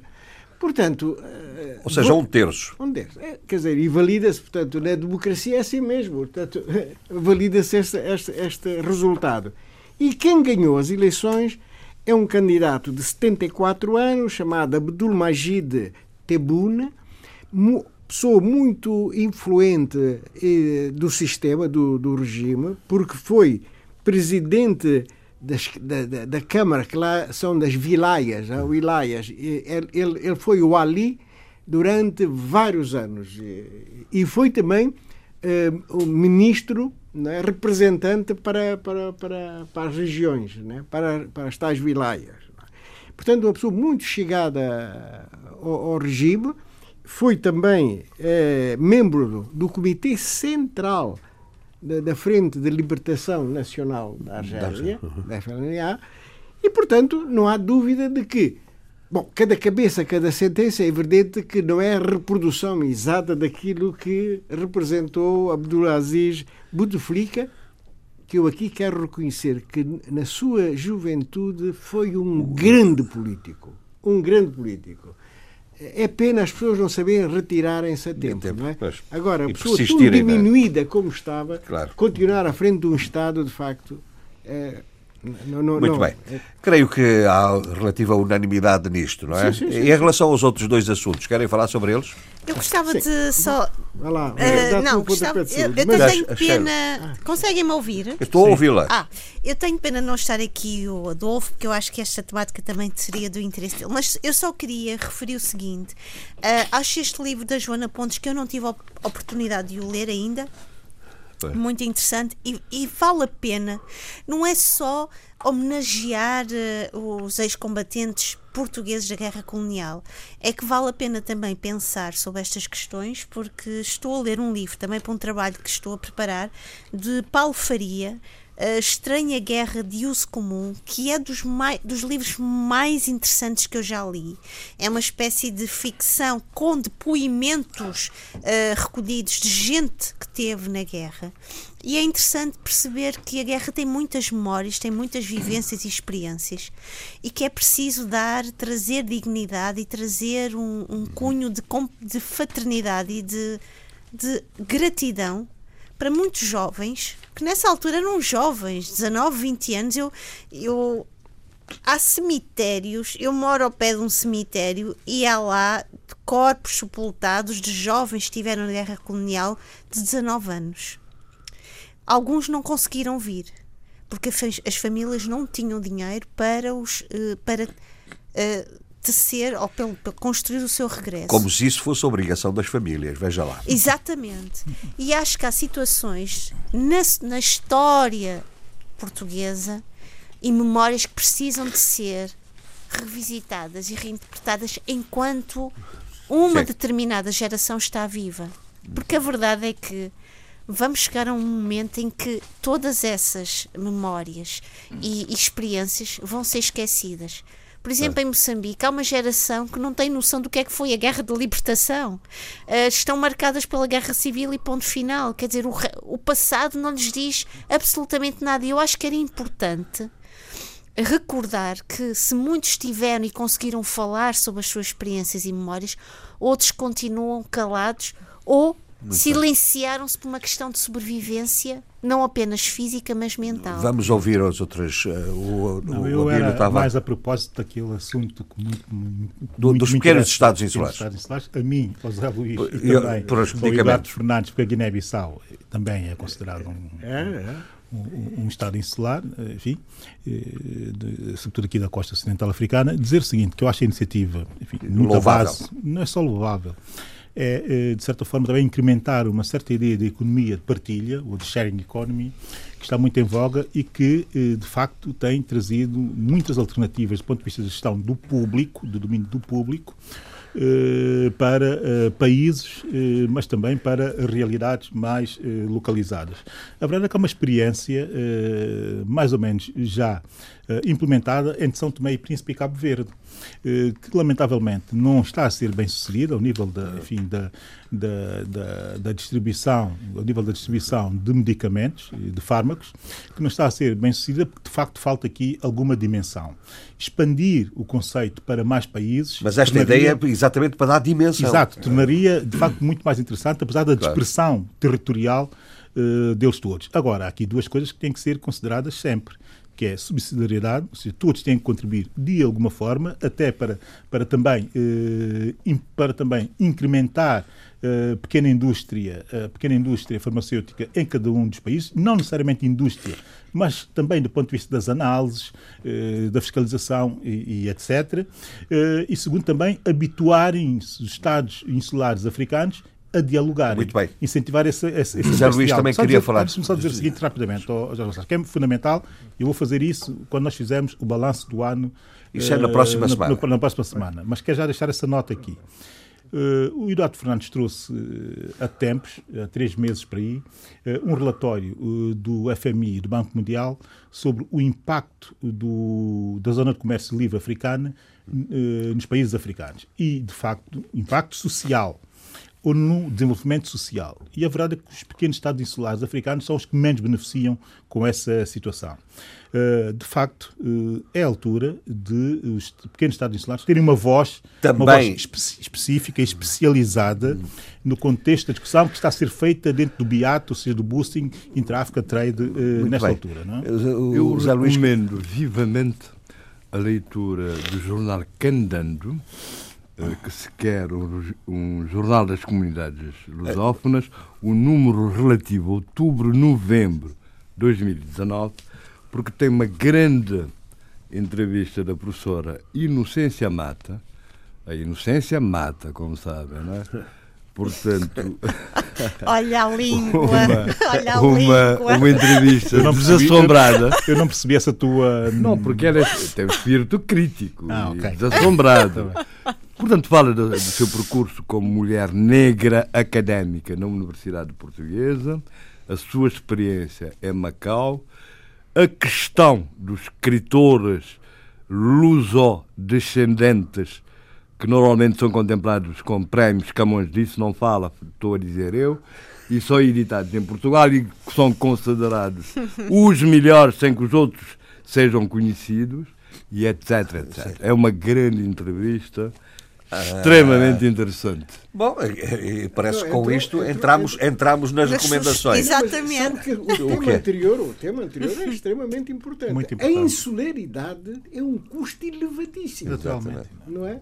E, portanto, há que defender-se. Mas o setor farmacêutico é especulativo até a última, até a medula porque preços de medicamentos de 2 milhões e não sei quantas coisas, como nós tivemos a assistir há pouco tempo, é de facto. Uh, Insuportável. Dizer, é só para uma minoria. Exatamente. O resto, que, que, a não ser que o Estado, como em Portugal, se substituiu a, a, a, Mas no caso, eu também queria dar aqui só mais essa nota, é que no caso da indústria farmacêutica, e no caso também dos Estados insulares, pequenos Estados insulares eh, africanos, eh, nós estamos a ter uma experiência global muito interessante nos outros, nos outros territórios, nas outras geografias onde existem concentrações de Estados, de pequenos Estados insulares. E a verdade é que têm sido eles, hoje, nas Caraíbas, mas também, enfim, no Índico, e também no Pacífico, centros eh, de grande atividade na indústria farmacêutica hoje em dia, buscando potencialidades próprias, mas também buscando uma certa deslocalização da própria indústria no sentido de colocar pequenos centros de eh, investigação uh, nesses, nesses, nesses estados. A verdade é que obriga-os a serem também, para atrair esse tipo de investimentos, a serem eh, politicamente estáveis, a terem naturalmente, naturalmente eh, sistemas judiciais e, e judiciários eh, bem consolidados. As condições que, normais verdade, que temos aqui definidas. Pois claro, pois claro. São, são, e a verdade é que isso exclui alguns dos Estados insulares africanos, mas pode incluir outros. Mas é uma, é uma questão extremamente importante. Uh, o papel, o Estado também tem um papel importante nessa matéria. Eu sempre fiquei chocado aqui em Portugal a existência do laboratório farmacêutico militar na, rua, na Avenida do Porto, aqui, muito próximo aqui desse estúdio, e que teve um papel importantíssimo durante a, a guerra colonial. Portanto, e pura e simplesmente desapareceu. Desapareceu, estão aí, as instalações estão lá, os equipamentos, disseram que estão, que têm equipamentos e tudo. E, no entanto, temos aí especulação de preços sobre. Mas creio que, creio que está há qualquer coisa para reativar, ah, para reativar isso, porque, eh, de facto, como se sabe, o custo orçamental do, do medicamento é enormíssimo, e, nomeadamente, o custo de investigação. Sim, sim, sim. Não, os que incorporam processos de investigação muito, muito e, sérios. E era isso. Mas é curioso, porque esta questão dos, estados insul, dos pequenos Estados insulares levanta uma questão. É que há normalmente uma perspectiva de agregação da oferta. Sim se, se, for ver, há uma cartelização muito grande nos processos de oferta no setor do medicamento. Ao nível da procura. Ao nível da procura não há. Ora, Exato, é, é através destes ver, mecanismos que se que, consolida que dão, isso. E, dão, e, e, portanto, cria um músculo. Cria um músculo Exatamente. Mas está ligado a outra questão, ficará para a próxima, que é o problema das patentes. É? Depois devemos falar. O TRIPS. Daí, daí muita da localização está a ser feita em muitos estados insulares globalmente. Não é por acaso que a coisa é feita desta forma. Daí também eu tenho falado da estabilidade política, da estabilidade e, sobretudo, de boa performance eh, ao nível judicial e judiciário. Que é fundamental então- que isso aconteça assim. Lamentavelmente não temos mais tempo. Não, temos, temos vamos fazer as recomendações. Ah, eleições da Inglaterra. Eu, eu, eleições... Ah, isso, isso seria tão interessante. A Gália versus Mianmar para a próxima semana. Portanto, olha, eu, tra eu trago um livro que, que deve agradar a, a quase todos, que é o populismo. O populismo está na moda agora e, e, e está na moda. E, e cria, e cria o, o, o Abílio falar nas eleições inglesas no Reino Unido. é por esse livro que pode explicar. Esse isso. livro, portanto, é, é um, o nacional populismo tem um sério potencial a longo prazo, de acordo com este livro. os vencedores, explica os perdedores. Exatamente. Explica a toda a gente. Portanto, o livro uh, chama-se Populismo, a revolta contra a democracia liberal é de Roger Itwell e Matthew Goodwin, dois especialistas nessa matéria. É? é? um livro fundamental sobre o, o, fenómeno político mais importante do nosso tempo, o crescimento do populismo e o aumento do populismo. O que é que vem aí? Ainda Depois nós disso. não sabemos. Sheila. Uh, duas, duas sugestões. Uh, Teodoro uh, Otti escreveu um livro muito interessante. A amarrada chuva de. Eu vou ter que ler esta parte devagar. De Camuchuquetti. É um romance muito interessante porque é um romance dedicado a uma, a uma área que talvez a literatura moçambicana não se tenha centrado tanto recentemente, que é eh, o conhecimento da sua, da sua sociologia rural, da sua, das, suas, uh, das suas culturas mais locais e, e, de como a partir daqui se podem resgatar outras memórias, outras experiências. Um livro que foi lançado recentemente pela Minerva Editora. Depois, e aqui eu tenho mesmo que, que, que chamar a atenção, vai ser publicado e lançado e apresentado na Faculdade de Letras da Universidade de Lisboa no dia 17 de dezembro, às 18 horas, no Anfiteatro 3, um livro dedicado à cidade da Beira por três historiadores, Augusto Nascimento, Eugénia Rodrigues e deixei o último para o último historiador e o último autor para o último que é o professor Aurélio Rocha, por quem tenho uma estima Sim. enorme. Porquê? Porque foi a primeira pessoa, ou o primeiro uh, que me acolheu em Moçambique quando eu estava a fazer o doutoramento e cuja sua obra sobre a questão do colonialismo em Moçambique, a, a política assimilacionista, foi muito, muito importante. Bem. E, portanto, chama a atenção para este livro que vai terça-feira, ser terça-feira terça em Lisboa. Zé Luís. Eu, uh, uh, há bocado houve uma confusão. Sim, mas uh, já, está, está explicado. Agora, eu recomendo o filme enquanto durar a guerra, eh, está a passar no El Corte Inglês, que fala da posição ambígua de Miguel de Unamuno, o grande sábio espanhol, perante a ascensão de Franco. Já que estamos a falar de populismo. populismo né? muito bem. Uh, Leopoldo Machado Marques, uh, Retalhos da Vida na Colónia, esse jurista uh, transformado em escritor, lançou essa obra pela Chiado Editoras, lançou em São Tomé e Príncipe na semana passada, já pediu o livro e vou ter uh, o livro quando ler, naturalmente trarei aqui com calma o seu conteúdo, mas o título já diz muito, Retalhos de Vida na Colónia. Depois também da professora Isabel Castro Henriques, de Escravos e Indígenas, da Caleidoscópio, lançado também em Lisboa na semana, na semana e meia passada, apresentado, apresentado pela uh, cara caríssima Inocência professora Mata. Uh, Inocência Mata, que aqui já foi falada. A música vem também a propósito de populismos.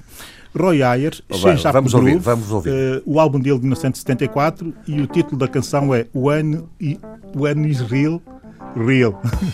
Portanto, uh, a canção é, Já parece é, o, é magnífica, né? toda complexa, toda Roy Ayers e Muito é bem. Genial. Meus senhores, uh, eu peço desculpa porque deu-me aqui uma crise durante o programa de alergia e de meia constipação.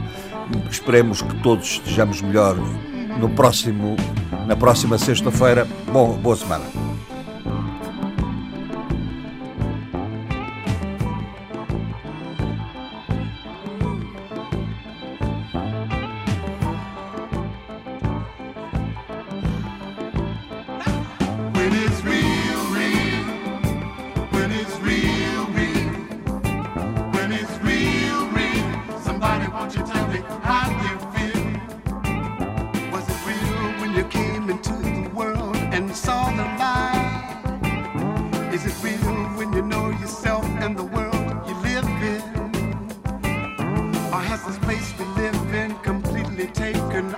Tell me when it's real, real. When it's real, real. When it's real, real. Somebody, won't you tell me how you feel? Was it real when you took your sister by the hand and used her? Was it real when you called your brother a friend and abused him? Tell me when it's real, real. Debate Africano. Cinco vozes. Cinco países. A análise dos principais assuntos da semana. Na IRDP África.